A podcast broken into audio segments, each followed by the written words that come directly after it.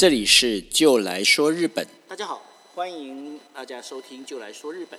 那就今天要跟大家介绍的是，呃，就是现在在中山北路开了一家非常非常棒、好吃的一个洋果子店的老板坤老板。那因为坤老板呢，他是日本人，所以我们的对话里面会有很多的用日语。那当然，后面的话可能呃，大家如果想要知道坤老板在讲什么，也欢迎大家可以去翻呃台北 Worker，然后呢，我会在台北 Worker 上面会把他所我们访问的内容做一个简单的摘要写在上面。好的，那我们请坤老板来跟大家打声招呼。どうぞ。はい、えっ、と東京から日本の東京から来ましたコンと申します。よろしくお願いします。はい、よろしくお願いします。じゃあまずお質問なんですけど、まあ台湾来るのきっかけは何でしょうか、はいえーとまあ、新しいビジネスをあの、まあ、海外でやりたいなっていうのがあってで、まああのまあ、いろんなところを見たんですけど最終的に台湾がいいなと思って台湾に来ました。はい。であのまあ、コンさん最初は何を勉強するんですか？専門の方は、えっと、フランス料理をあのメインで勉強してました、えー、日本でね。日本ではい、はい、辻っていう学校ですね。あそうですか。はいそれ日本であの勉強して、はい、でまあなぜなんか海外とかもしかも台湾にいらっしゃるんですか？あえーと、そうですね。もともとそのフランス料理の勉強してフランス料理とかイタリア料理とか、まあ、そっちの方をやってたんですけどあの料理する時お酒をよく使っていたのでで、まあ、お酒の勉強するためにバーを勉強したんですね。バーのことを勉強し始めて。でそしたらまああのそこで世界大会に行くことになってでもそれからあの、まあ、日本ではずっとあのバーに絡むことをやってたんですけどもあのそうしていくうちにあの、まあ、自分でそのどちらかというと現場というよりも経営のこととかあの、まあ、そのビジネスを展開するということにこう興味を持ち始めてでそこからですねあのじゃあ海外で自分でやるとしたらどんなことをどんな場所でどんな可能性があるかっていうのを知りたくなったっていうのが今回の流れです。なるほど、はい、世界大会でもう賞もらえますか？あえっとまあ残念ながら1位は取れなかったんですけど3位3位ですね、はい、3, 位でもすごいじゃない。なるほど、はい、それとあのまあ海外行くの方は、あのまあもちろん日本人はねあちこち行くんですけど、はい、例えばタイとか、例えばベトナムとか、まあ、例えば中国の上海とか、まあ、行くんですけど、はい、なぜ台湾ですか？あの本当は最初はですね欧米系に行きたかったんですけど、まあ、英語圏をメインに攻めたかったんですが、はい、あのやはり会社設立となるとですねあのかなりのあの費用がかかるっていうのとあとはやっぱりその日本から結構距離があるっていうのでまずここ難しそうだなと。でじゃあ次に、まあ、言葉のところで言うと次にそのまあ世界的に通用すする言葉って何かなと思って中国語かスペイン語かなと思ったんですよ。なるほどでそうするとスペイン語だとまあやっぱり遠いしまあ微妙だなと。で中国語だったらじゃあ中国と台湾を比べた時にあの中国はやっぱりあの不安定まあいろいろリスクが高いですね。リスクが高いそうです、うん、まあそういったこともあって台湾を選びました。なるほど、はい、なるほど。それと台湾に来て、はい、それでもいきなりで会社作るんですか？えっ、ー、と台湾に来て最初の半年間は自分であの師範大学に行ってあ言葉の勉強。そう言葉の勉強してました。であのただですね日本を出る時にあの台湾の乾杯っていう会社のあの、はい。ラウバンに声をかけていただいてですね、はい、でまああの、えーまあ、乾杯に入社するっていうことで、えーまあ、最初の半年シアン大学勉強してそれから会、えー、乾杯に入社して、はい、でそれから、まあ、乾杯で1年半、はい、あのお世話になって、はい。えー、そこから自分の会社を作ったっていう流れですね。なるほど、はい、じゃあ大体2年くらいの準備が。あそうですね。2年ぐらい、まあ、といえばね、はいはい、で乾杯の方に、はい、あのまあ、何がお仕事ですか？あのそれでバーの仕事でしょうか、それとも他の？はい。あのえー、大きなミッションとしてはですね当時その乾杯がやろうとしていた新しい業態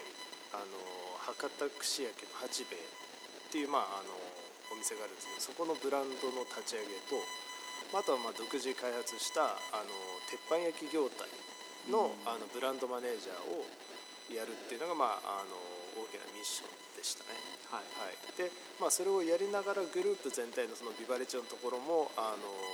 手にかけていくっていうのがありました。なるほど、はい、それと,、えーとまあ、あのそういう2年後でバーで立ち上げます。でバーで立ち上げてあの、まあ、もちろんバーのなんかそういう業態となんかあの、まあ、今まで経験の業態ちょっと違うかもしれないと思いますけどどうですか？あのそういう売り上げとかなんとか、まあ、お客さんのはい、そうですね。あのそうなんですねであのカンパを辞めて最初あの会社を立てて、えー、そこから実はあのコンサル関係の飲食コンサルの,、まあ、あの企業顧問みたいのをややってたんですね。あはい、でそこからあの、まあ、それをやっていく時になんかやっぱりあの会社としてもショールームみたいのが必要だなっていうのを思ってバーをあのなんですかね皆さんがあの僕に対するイメージがやっぱバーっていうのが強かったので、はい、そこでまあショールームとしてバーを作ったんですね。はい、であのそしたらまああのすごく、まあ、運が多分その当時のタイミング的にも運が良かったのか結構その最初からですねたくさんの人にお越しいただいて、はい、はい、あのなんとか今まで 続けることができてます、なるほど。今もう続けますか？今も続いてますね。なるほど、はい、でもなんかそれでバーもしなんか好調まあすごく良かったならば売り上げはね、はい、なぜ今今更またなんかそういう洋菓子屋さんで作るんでしょうか？あのやっぱりお酒を飲む人って数が限られてるそうそうそういったところで、まあ、やっぱりあの、まあ、次なんか違うことをやらないとなとはずっと考えてたんですよ。なるほど、はい、でまあ今年に入ってこのコロナの関係でうん、でやっぱりあの思った通りあの思いっきり食らってですね、はい、じゃあちょっとお金があるうちに次のことをやらないとダメだと、はい、いうことであの全部のお金をつぎ込んで、まあ、お菓子屋さんを作ったなるほど、はい、そういう流れですでもほらあの今までさっきなんかクンさんの経歴としては、はい。洋菓子という就業はちょっとなんかまたあの聞いたことないですが、うん、そうですね。あの確かにあのフランスとか行くとですね完全に分業制になっているので。ですよね、はい。まあ、料理だったら料理お菓子だったらお菓子のあるんですけどあのそこはやっぱり日本はかなり特殊で料理する人はデザートも作るしあの、はい、デザートも作ればお菓子も作るしみたいな。でそれをやれば肉をさばいたりもするし魚もさばくしみたいな。全部やるっていうのが、まあ、日本人のあの、まあ、独特、はい、独特なあのあのなんていうんですかねと特徴っていうんですか。そういったもの、はい、僕もその流れでまずあそういったところで全部やっていたので。なるほど、はい。はい、それでまあもちろん洋菓子が様々あるんですけど、はいはい、なぜバスクという、あのあのチーズケーキでやってるんですか？あもう単純にやっぱりその自分があの一番その好きな お菓子を やるのがいいかなっていうのがあって。なるほど、はい、でもあのなんか食べる時はね、まあ、結構なんかあの美味しいとか、まあ、あのみんなはねもう評判が良かったと思いますなんですけど、はいはい、でそういう開発するの方はどのくらいかかるんでしょうか？えー、っとですね。まあ今回に関しては1か月ぐらいかけましたかね。まあいろいろこう最初、まあ、プロトタイプを作ってみてそこからじゃあこれをこう変更して変更してっていうのをやり続けてまあいい。やでも1か月って短いじゃない、い？やでもいやいやいやあの多分あのこっちの世界のもっとすごい人たちはもっと短い間であ本当？はい、やられると思うので。じゃああの、はい、もう業界と見ればもうちょっと時間かかるそう。あのそうですね。やっぱりさすがにあのずっとバーをやってただけにお菓子を作る時はやっぱり結構時間かけちゃったなみたいなありますよね。なるほど、はい、今お店の方は、はい、あの毎日クロスの方は大体、えーと、18時17時。19時です。19時ですよね、はいはい、19時で終わって、それで、まあ、またバーそうです、お仕事でやるんですよね、はい、であのまあ例えばあの今バーの中にチーズケーキも売れますか？はい。あの最初は実はあのバーで売っていて、まあ、それで様子様子を見てたっていうのもあるんですよ。なるほど。はいはい。あの、まあ、やっぱりそのねあの残念なことにあの台湾の文化のこととかやっぱりこっちは育ってないのでちょっとね100%わからないので、はい、どういうものが好きなのかなって測る必要性があったんですよ。ですよね。はい、そこであのまあバーの営業の中でこうじゃあ一切れいくらって出してったら結構そのあの今までにない高評価をあのいただいたのでじゃあこれはもういけそうだなっていうのであの今回作ったっていう感じですかね。なるほど。であのもう台湾にもなんか、えーと、8年ぐらいですよ、はい、どうでしょうか？あの、まあ、将来はね、はい、あのまあ、ちょっと来年もなんか日本でもなんかコロナ禍で、経済はもう多分なんかそんなすぐ回復でじゃないと思います。んですが、はい、で台湾にはなんかまあ日本人として、はい、あの自分の商売とか、そういうビジネスやってるの環境がいかがでしょう？かえっとですね台湾は日本と日本および他の国と比べるとかなりあのまあなんていうかあの経済的にも安定してる場所だなっていうのを感じていてあのそうですね他の日本および他の国っていうと、まあ、2000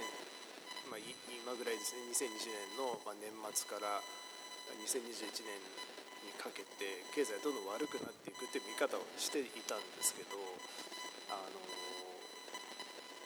台湾に関して言うとちょっとそれが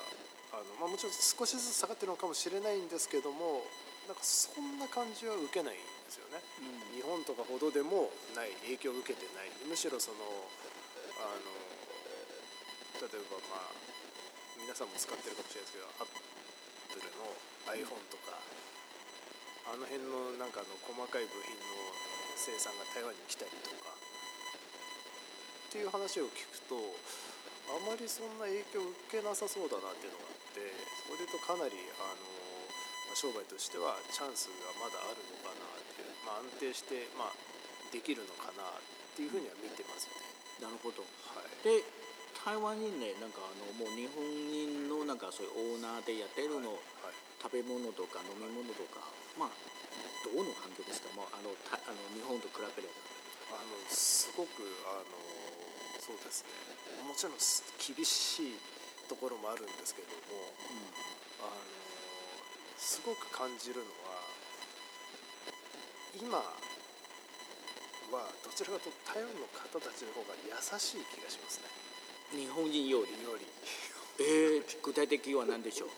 あのまあ、もちろんあの100%の話じゃないですけどあのこう人の話をよく聞いてくれたりだとか、うん。まあ、あとはそのなんですかね。ああのこれはこういうふう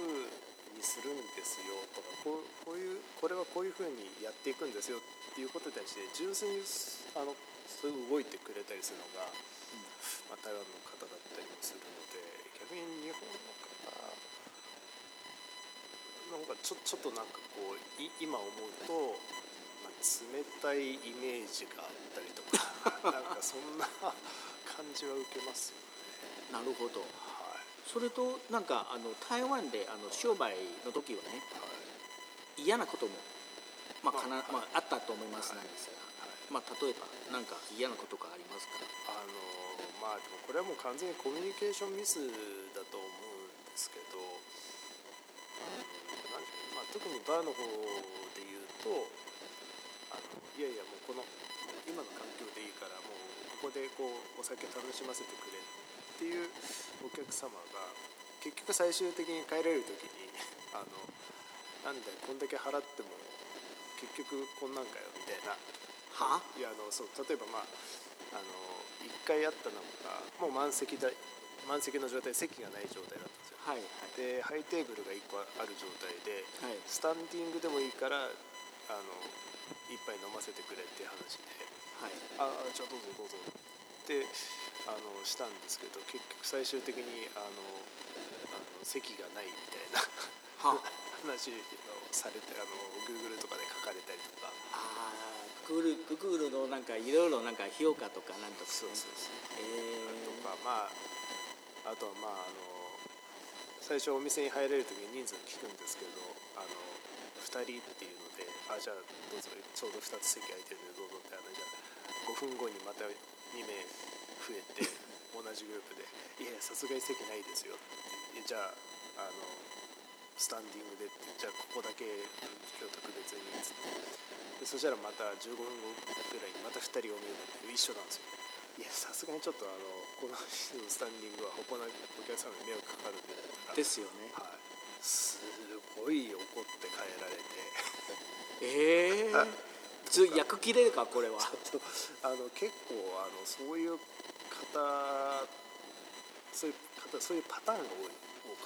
いやでもあの多分お酒の商売だからたまになんかもうちょっとアパレルだの中でそういうお客さんもたまたまいるじゃない。あまあいらっしゃいますね。暴れるまではいかないですけど、はい、やっぱりあの、まあ、今バーの方1人従業員いるんですがあのこうなんですかね僕がいないとわざとそう意地悪なことをしたりとかそうそう。そんな感じのことがあったんであのまあ その時はもうあのもらえないから帰帰って帰ってくれって言っても返したんです。まあ、ちょうどはい、ちょうどたまたま僕があの様子を見に私服でお店に行って。いたんはい、でそういう場面を見てじゃあもういいんじゃないかお金いらないからもう帰ってくださいって返して。っていうことはありましたね。まあ、確かにあの、まあ、そういうパターンはねあの台湾だけじゃなく日本もありますいると思いますけどね。そうそうそう。どこでもそうですからね。まあ確かに。まあやっぱりどっちでもなんかあのいい人間もいるし悪いやつもいっぱいいるから。だからまあそれでもねあのもうしょうがないと思ってますけどね、はい、確かに。それとあのまあこれからどう思うんですか、まあ、あの稚魚として。はやっぱりもうせっかく今パンもあるし、はい、あのまあ、洋菓子屋さんもありますので、はい、でどう思うですか？これからもう2年とか3年とか5年くらいの中そういうプランがありますか？そうですね。やっぱりあの一番思うのはあの台湾の方たちにやっぱ愛されるお店にしたいなっていうのがあって、はい、まあまあ具体的にはそのこの、まあ、台北の中山だったら中山のこのエリアの、まあ、資産になるようはい、そういうお店にしていきたいですよね。なのでまあそういうふうにあのみんなに愛されるお店を作って、まあ、あのできればまあ展開していきたいなっていうのは思ってますよね、まあ2021年は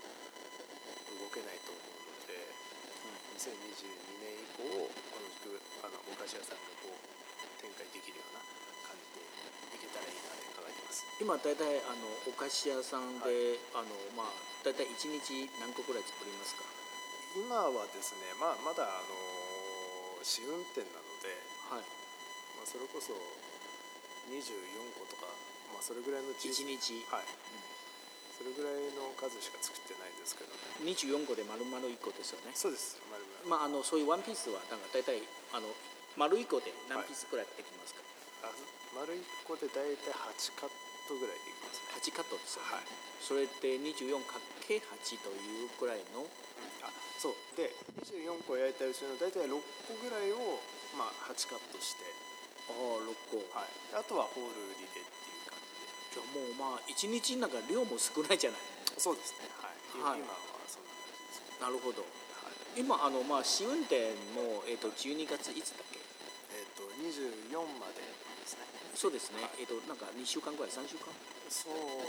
そうですね。3週間ぐらい見てます。今までのあの反応はいかがでしょうか？えっとケーキに関してはおかげさまで非常にあのご好評いただいておりましてまあいいんですけどもちょっとやっぱオペレーションのところでこう修正しないといけないところが結構やっぱ見えてきてるので。ですよね。はい。これをまあ修正して、まあ、25日のグランドオープンにあの備えたいななるほど、はい、25日グランドオープンの時はもうやっぱり今もなんか、えーと、チーズケーキで一やりますか？そうですね。あの今のあのお菓子屋さんはですね基本的にはあのバスクチーズケーキの専門店っていう立ち位置で、あのちょっとしばらくやっていくイメージで、はい、なるほど、はい、ただまあそのその中でもあのこの本店の面白いところは、はい、ちょいちょいあの違ったものが出てくるえ例えば？それはまだまあ、考え中。そうあの でも一応プランはあるんですけど。なるほど。はい、はい、あのまた追って皆さんに紹介できればいいかなと思ってますね。またチーズ系のものですか？あの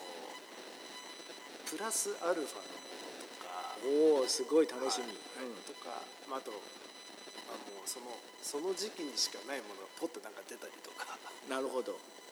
それもう一つはね、はい、あのまあ私も何回もなんかお店に来たんですけど、はい、でコーヒーはね、はい、結構青なんですよ。でそういうコーヒーも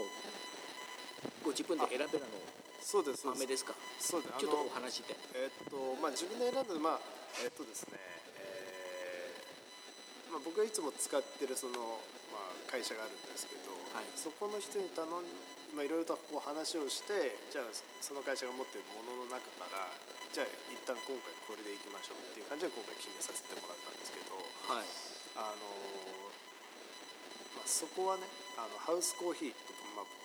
気軽に飲めるコーヒーのことをハウスコーヒーって僕ら呼んでいて、はい、で今だとまあ 300cc ぐらい入ってまあ30元なんですね、はい、でグランドオープン後はまあそれが50元になるんですけどそのハウスコーヒーのところはまああの結構こういろいろ変えながら季節ごとに変えながらやっていきたいなっていうのを思ってます。ちょっと中の豆のあの何がどれぐらいとかっていうのはまあちょっと秘密なんですけど、ね、これ楽しみね。い。いですね、はい、であのまあやっぱり夜はねパーでやれますので、はい、例えばあのそういう洋菓子屋さんの中に、はい、そういう、まあ、あのチーズケーキと例えばウイスキー一緒に販売する可能性がありますああのえっ、ー、とですね好きな方は実はもうそういうふうに楽しまれたりしてますね。ですよね、はい、チーズケーキとウイスキーのパタ。ーンうちの友達はねもうなんかもう言ったんですよ、はい、そういうチーズケーキはねもしウイスキーがあればあの一緒に食べれば一番楽しいなと思いますけど、うん、そうですね。はい。そういう可能性ありますか？ああります。あります。あのはい。あ言ってい。ただければもうそういうい。やよかった。おいそれ、まあ、結構朗報ですね。なるほど。それとあのまあやっぱりこういう8年ぐらいで台湾にいらっしゃって、まあ、今もおっさんも一緒に、まあ、そういう生活するんですよね。であのどうですか？あの今までがあのなんとか不便とかなんとかありますか？だいぶ慣れましたね。もうあの最初の頃はやっぱり言葉もできなかったですし近所のご飯屋さん行ってもなんか、ね、そこでやってるおばさんに怒鳴られるしみたいな。いろいろそういうのありましたけど、はい、最近はもうだいぶ本当いろいろともう慣れてき不便なことは感じないですね。逆に便利ですよねやっぱり。なるほど。U バイクがあったりとか、はい。ね、市内だったらやっぱり U バイクってどこでも行けたりしますから。日本ないですからね。まあまあ確かに。あのこれからまあ多分今年多分日本に戻られなかったですよ。ねそうですね。今年は1年間ずっと頼りました。ですよね、はい、普段の方は大体どのぐらいのペースですか日本大体半年に1回変えるぐらいでしたね。半年1回って、はい、えっ、ー、とご実家は？えっ、ー、と実家はですね、えーと、当時は相模原っていう、まあ、東京の隣の神奈川県にあるんですけど、はいえー、っとまあ松山空港から羽田飛んででそこから実はその実家には行かず 父親の実家が岩手のあ岩手の、はい、父親の実家の岩手の方に行ってそこでお墓参りをしてで帰ってきて初めて実家に一回ちょっと顔を出してみたいな、はい、でまた顔を出すだけ出してあの今度はあのばあちゃんのお墓参り。また違うとこなんですけど、うん、あの高校でいうと逆ですね。神奈川県の秦野っていうところにおばあちゃんのお墓があなるほどお墓行ってでまた戻ってそのまま台湾に戻るみたいな。るほど。で実家に帰るというよりもお墓参りしに帰るみたいな。でも岩手遠くですよね。遠い遠いですね。遠いですね。はい。前もなんか311でも大変でしたね大変ですよね。であのコンさんのなんか名字は結構珍しいですね。日本にもそうですね。結構珍しくて、これもやっぱりあの東北の名前なんですよね。あ東北の。はい。へはいえでえっとたどっていくとオリジナルの名字はあの金あのゴールドの金。はい。って書いてコンって読む人がオリジナルらしいんですね。はい。で、まあ、そこからあの、まあ、その金って書いてコンさんがオリジナルなんですけど彼らがこういろんな県に散らばっていった時に例えば岩手県だったら、あのまあ、僕僕の名字の昆はですねあの昆布の昆なんですけどはい、その昆布の昆をこう名乗る風になったりとか、えっと例えばまあ違うところに行ったらこう「今」って書いてああれ今のコン「はい」「昆」って読む。コンパンはのコン。そう。っていうふうに名乗ったりとかっていうふうにこう県によって字が変わる。読み方一緒なんですけど字が変わるっていうふうになってったなるほどみたい。です。はいもともとは、えっと、金という字で金そうそうそう。だからコンという字があちこちで。そうそう。なるほど。面白いですよね。それ面白いですね。台湾のご縁も結構あのありますよ。あそうですね。あの実はその僕の、えっと、母親方のお父さんの方が、まあ、台湾の人で僕は4分の1台湾人なんですけど、なるほど。はい、でただまああの実は今回台湾に来たのは、まあ、全くちょっとそれとは関係なくて。関係ないですね、なぜなら親戚いっぱいいすぎてちょっと覚えてないんですねわからないんですよ。同じ、はい。私もなんか京都はね、はい。全然親戚は分からない、ね。そうそうはい。そんな感じでまああのこっちはもうピンでやってるようなイメージですね。なるほど。どのあたりですか台湾。台湾商家残残華残華の、えー、ユエンリの近くのところ。のところ。えー。地名はわからないです。えー、じゃああのやっぱりなんかみんなもしなんか今あのそういうあのまあポッドキャスターで聞いたの方はね残華の方はねもう絶対なんか応援しないといけないと思うよ。ね本当お願いしますみたいな。本当本当。まあ結構美味しいだからねであのまあそれでまあ確かに面白いと思いますなんですよね。であのまあいろいろそれやっててもしはい。今のところはねあの日本の食人さんとか、はい。特になんかあの、しなんか、えー、と食べ物なんかする職人さんもし台湾に発展したいならはい。何とかアドバイスがありますかえーっとそれはあの日本から台湾に来る来るまああの来たい人。まあ、来てる人。いやーそうだなんとかカフェいっぱいあるじゃない。あそうですね、あのなんですかね。なんだろう難しいですね。僕僕が言うのもなんですけどあのあまりあの人に要求はしない方が楽になるんじゃない要求しないどういうことかが面白いですね。はいどう具体的にどんな感じ？えっ、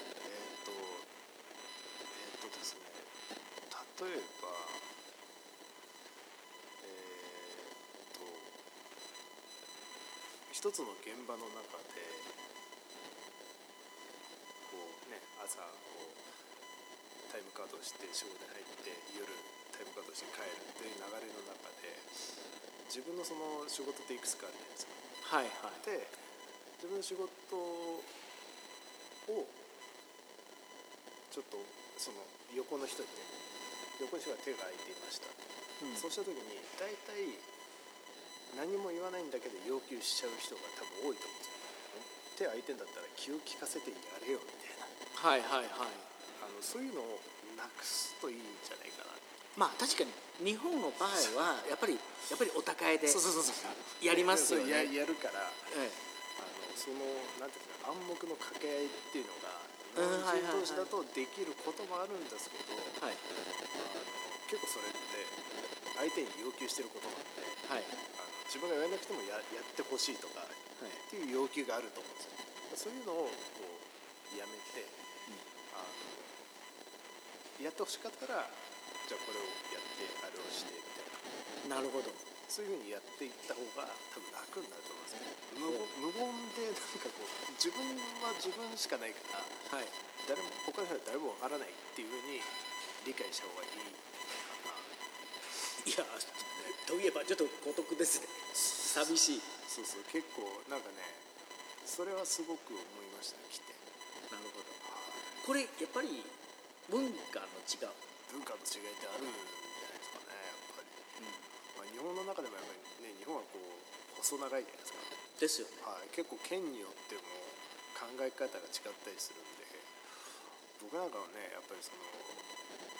そういったところではまああの変な意味ではないですけどやっぱその父親からの影響強かったのかなと思いますよね。はい。どのような影響そのでしょう？なんですかね暗黙のこうなんですかあうんの呼吸ってはいはいいうんですか。はあの俺がこう動いたらお前こうだろみたいな。いはい。それが普通だろみたいな。はいはいはい。そういう刷り込みっていうんですか、ですよね。はい。そうすると あのやっぱりそのね小さい頃からそういう考えの人たちが周りにいると大人になってもそうなるじゃないですかですよね。そうそれが自分の当たり前になっちゃったりするんででもそれって人から見たら当たり前じゃないことっていうのが実は結構日本であってなるほど。そうそうそう確かにあの台湾の人はね特に若い子まあちょっとわがままマイペースの方が結構多かったと思いますそれ私から言うたんですけど。あ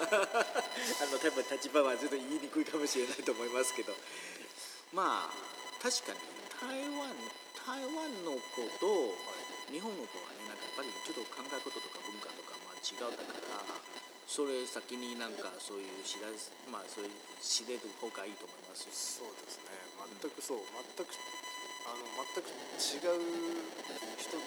たちなんで感覚考え方とかも感覚感覚も全く違いますよっていうのをやっぱりその理解し、まあ、理解するというかまあそういう思いであの、まあ、多分仕事に当たられるのが、まあ、失敗はないんじゃないかなと思いますよね。うん、確かにね。あの、まあ、この国で来て、まあ、やっぱり自分のなんかあの考え方の中に、まあ、でもあのそういう国に合わせるとなんか優雅になってるそうですねそうですね。はいそういうことですね。なるほど、はい。まあ、だからあのもうそのまま日本のものとはい。あのこだわれば難しいです難しいですね。だってそんなの すごいこう言い方を変えると日本からじゃあ来ましたってあなた一人で台湾の法律を変えようとしてるんですよっていう話じゃないですか。あ確かにね。うんうん。無理なんで、無理ですね、そうそう。なんでまあ自分の国じゃないっていうのをまあ一番やっぱ思う思いながらこうねあの周りの人との考え方ってどうなんだろうなっていうふうにこう思いを寄せながらやっていくとうまくいくんじゃないかな。僕も全然うまくいってる方じゃないんですけど。いやもうもう十分なんかあのそういうだから成功と思いますからね、うん、もう私なんかますますまあ、まあ、期待しますので、うん、もうぜひ頑張ってください。はいありがとうございます。わかりました。啊，まあ今日はね本当にありがとうございます。ありがとうございます。嗨，那我们今天呢就谢谢呃坤老板来跟我们讲这么多关于呃他在台湾来开店，然后台湾他所遇到的一些事情。那当然就是说呃要来台湾这边发展事业，其实并不是不行，但是呢融合这件事情才是最重要的。好，那我们今天就来说日本，我们就到这边来，我们也谢谢坤老板，谢谢大家，拜拜。